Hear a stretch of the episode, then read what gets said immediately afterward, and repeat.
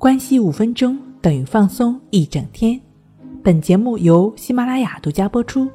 我是刘老师，我们的微信公众号“重塑心灵心理康复中心”。今天要分享的内容是：长期反复顽固强迫症如何彻底铲除强迫心瘾。长时间的强迫行为，往往呢已经造成了强大的强迫惯性。即使患者理性上想放弃心瘾，也会被惯性牵着走。也就是说，陷入了一种不健康的思维方式，走入强迫症状之中。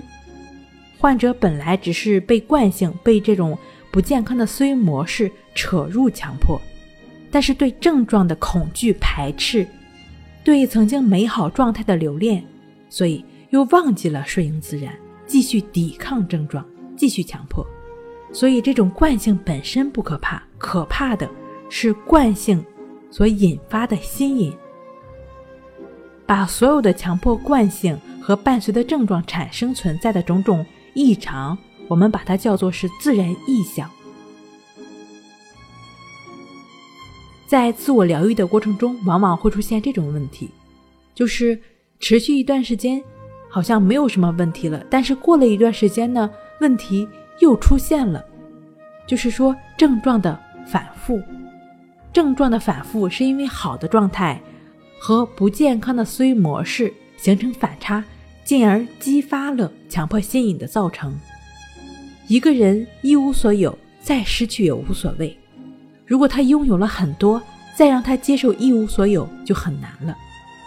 强迫惯性引发心瘾，也是一种症状的反复。任何有所为都会被心引切入，顺应自然，为所当为，不安常在，无所住心，这十六个字也不例外。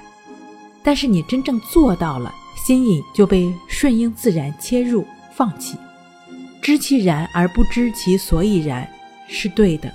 按照它去做，而不是执着于为什么做，有什么用。顺应自然，而不应拘泥于文字。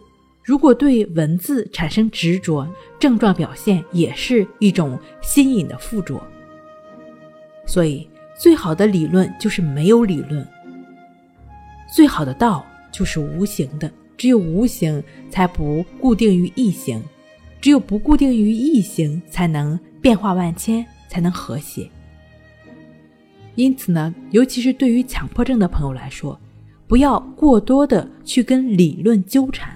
你需要去做到，去实践，需要实际的方法，将森田疗法顺其自然、为所当为的思想演变成实操性的练习方法的意志法，也就是融入在生活中，亦是如此的练习，就是帮助你不断做到顺应自然的一个过程。正确、持续的大量去做、去练习，你自然就会体会到强迫症状逐渐减轻了，强迫心瘾。也逐渐的消失了。好了，今天跟您分享到这儿，那我们下期再见。